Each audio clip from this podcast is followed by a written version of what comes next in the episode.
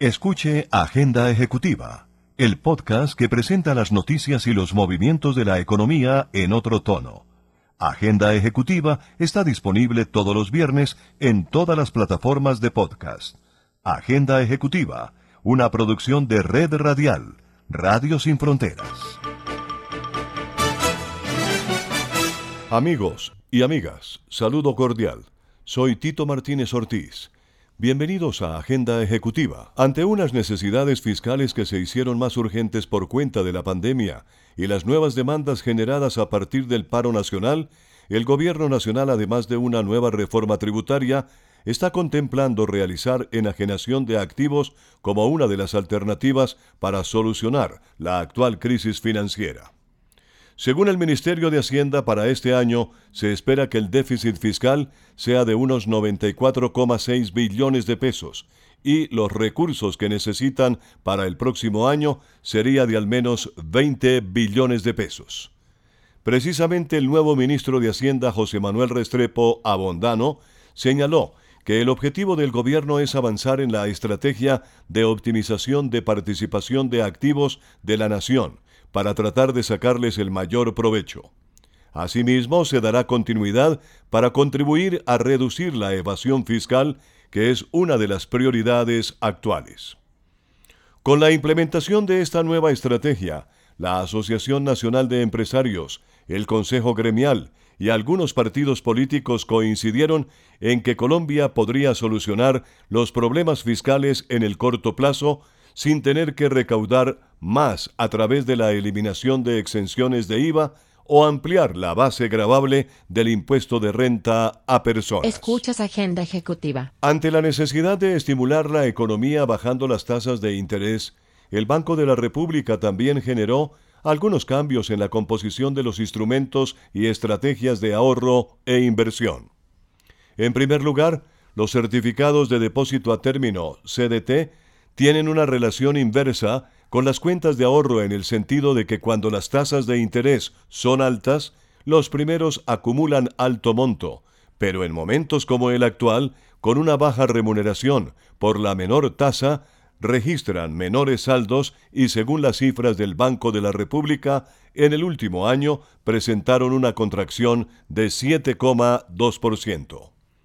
Al respecto, algunas entidades financieras manifestaron que durante el mes de marzo el promedio de la tasa de interés que le reconocían a los clientes por sus recursos a seis meses de plazo era de 2,16% efectivo anual y para un año de maduración ofrecían en promedio el 2,58% efectivo. Por otra parte, las cuentas de ahorro han acumulado en el último año un crecimiento en el saldo cercano al 11%, que según Andrés Langebeck, director de investigaciones económicas del Grupo Bolívar da Vivienda, está justificado por el hecho de que mucha gente prefiere dejar sus recursos en un instrumento de liquidez absoluto y a la mano en caso de necesitarlo en cualquier momento. Escuchas Agenda Ejecutiva.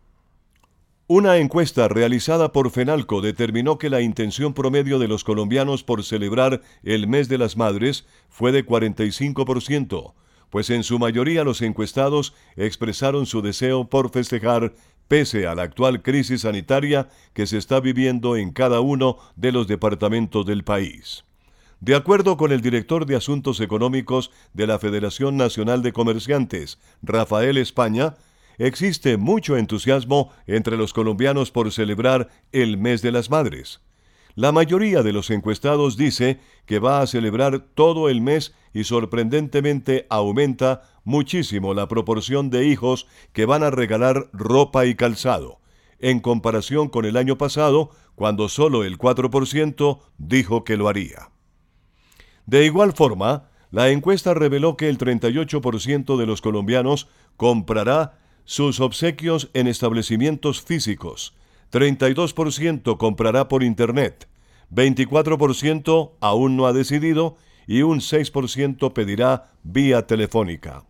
De esos, el 50% sigue prefiriendo el pago en efectivo, el 16% pagará los regalos con tarjeta de crédito, un 31% lo hará con tarjeta débito y un 3% con otro medio de pago. Solo Universal logra reunir lo mejor de tres décadas.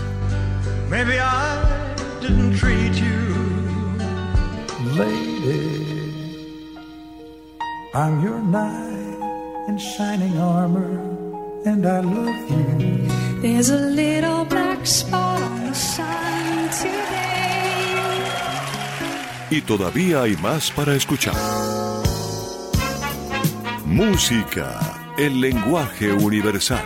www.universalestereo.co La Asociación Nacional de Instituciones Financieras, ANIF, le presentó al Gobierno Nacional una nueva propuesta de reforma tributaria con la cual se buscaría recaudar 1,3% del Producto Interno Bruto, lo que corresponde a un total de 13,5 billones de pesos al año. Según las estadísticas del Centro de Estudios, Colombia perdió una vez más la oportunidad de hacer cambios profundos en su sistema fiscal. El proyecto de ley de solidaridad sostenible, si bien tenía puntos que podían ser mejorados, presentaba modificaciones significativas en la estructura de tributación que habrían logrado aumentar el recaudo, mejorar la progresividad y la eficiencia del sistema. Así las cosas, la Asociación Nacional de Instituciones Financieras planea que en concreto no se amplíe la base gravable del impuesto de renta a personas naturales, pero sí se aplique una sobretasa del 25% sobre ese impuesto para las personas que devenguen más altos ingresos, además de un impuesto a pensiones de más de 6 millones de pesos mensuales, mejorar el impuesto a los dividendos y que más personas paguen impuesto al patrimonio. Por último, y para el caso del IVA, ANIF asegura que se puede eliminar la categoría de exentos y pasarlos a excluidos, lo que eliminaría su devolución. Ese último traería un recaudo adicional por 0,25% del Producto Interno Bruto. No permita que su marca se quede sola en el punto de venta. En Punto Marketing conocemos cómo interactuar con el consumidor final, diseñamos estrategias, hacemos impulso y tomas promocionales en grandes superficies, mayoristas y conocemos muy bien al canal tradicional. Haga contacto con nosotros vía WhatsApp al 315-545-3545. Punto Marketing 30 años de experiencia con las mejores marcas del país. Agenda ejecutiva, disponible en todas las plataformas de podcast. Según los datos de la compañía estadounidense de asesoría financiera Bloomberg, el sector floricultor ocupa cada mes entre el segundo y tercer lugar de los productos no minero energéticos más comercializados del país. En concreto, Bloomberg reseñó que en el año 2019 Estados Unidos importó 789,6 millones de dólares en flores colombianas, seguido de Ecuador con 266,5 millones de dólares, Canadá con 66,9 millones de dólares y México con 31,9 millones de dólares. De acuerdo con los datos, Colombia demuestra ser el principal proveedor de flores, ya que con relación a Ecuador, segundo en la lista, casi que triplica el valor que éste exporta con una diferencia de más de 500 millones de dólares en ventas del producto. Es importante recordar que el mercado colombiano cuenta con 413 empresas que exportan flores frescas al mundo con un cubrimiento de los cinco continentes, exportando a 80 mercados globales con más de 1.400 variedades. Jorge Medina Rendon y la gran noticia. Llega el viernes y el país está a las puertas de un injustificado puente festivo tras un año largo de pandemia pero todo sea por algo de reactivación económica con los cuidados del caso. La semana termina con el anuncio del Comité Nacional del Paro a través de la Central Unitaria de Trabajadores CUT sobre sentarse a negociar con el gobierno Duque unos puntos específicos. Esa ya es buena señal de querer llegar a un acuerdo. Por el otro lado, a propósito de las zonas de los programas de desarrollo con enfoque territorial PDET, que es parte de la geografía más afectada por la violencia y la pobreza en Colombia, el gobierno se comprometió a impulsar un plan de choque por el empleo para los jóvenes en 170 municipios de características vulnerables. Todo esto en el marco del primer día del diálogo nacional iniciado a instancias del Pacto Colombia por la Juventud, que debe aportar nuevas ideas hacia otras regiones que también demandan atención urgente. Educación, empleo y participación en lo político son tres grandes áreas para abrirles nuevos espacios a los jóvenes, lo que permitiría desactivar la bomba de tiempo sobre la cual estamos hoy sentados, al lado obviamente de otras acciones para garantizar solvencia fiscal, crecimiento económico con estabilidad, auge del comercio exterior, mayor equidad de género, más inclusión, mejor sistema de salud y protección duradera para el adulto mayor, entre otros temas puntuales de la agenda. Descarga gratis el aplicativo móvil Universal Estéreo. Ya está disponible para Android y te acompañaremos a donde vayas. Agenda ejecutiva, disponible en todas las plataformas de podcast. El juego es el mejor escenario para desarrollar el infinito potencial de la niñez y la juventud. Bajo esa convicción, Scotiabank y One World Play Project han entregado en varios países de América Latina balones rojos indestructibles para que niños, niñas y adolescentes tengan siempre la oportunidad de jugar.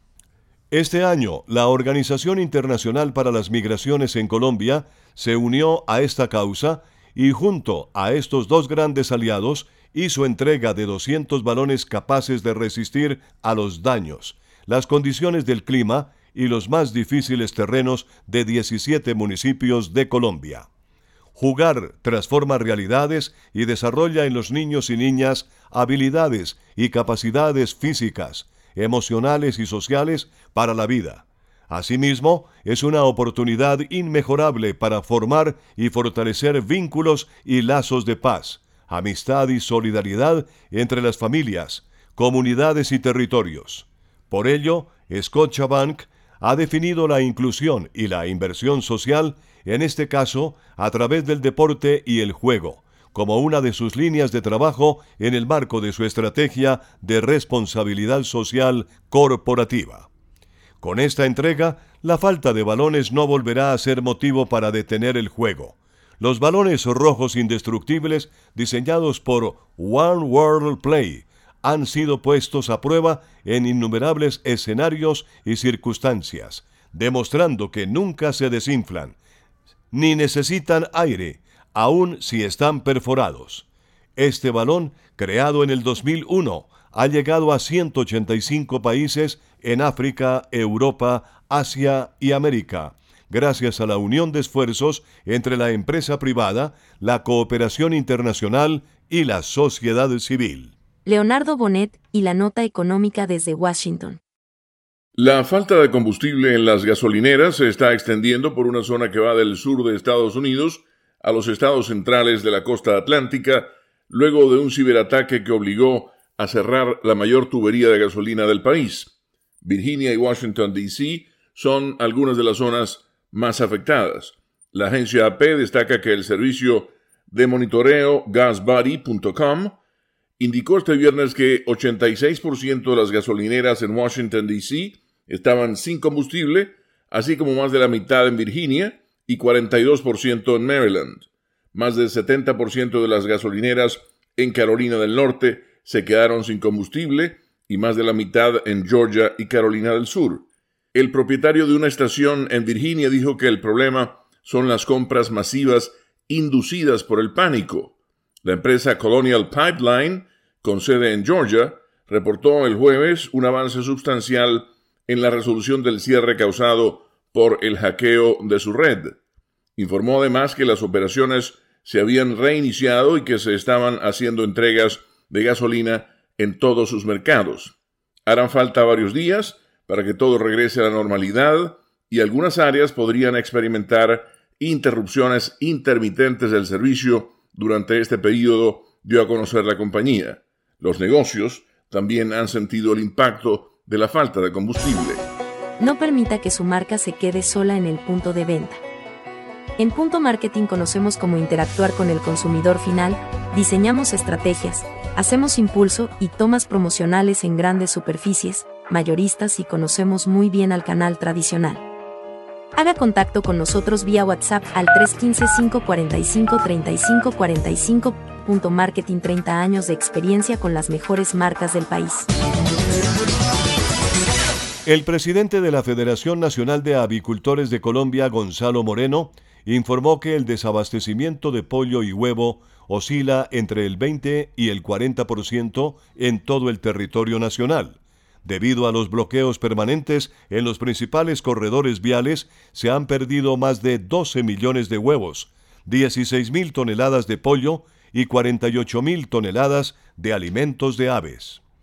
El presidente de la Federación Nacional de Comerciantes, FENALCO, Jaime Alberto Cabal, advirtió que debido a estos bloqueos se podría estar generando un alza de precios que va desde el 10 hasta el 110%, donde el más perjudicado es el pueblo colombiano. Para el caso específico de Santander, hay 40 millones de aves en riesgo de morir. Adicionalmente, el gremio destacó que en Bogotá, por ejemplo, para los supermercados afiliados al gremio, hay escasez de carne de res, leche y plátano y algunas frutas, por lo que esperan que sigan llegando los alimentos porque muchos de sus inventarios solo están previstos para máximo dos días, debido a que ha disminuido el ingreso de camiones.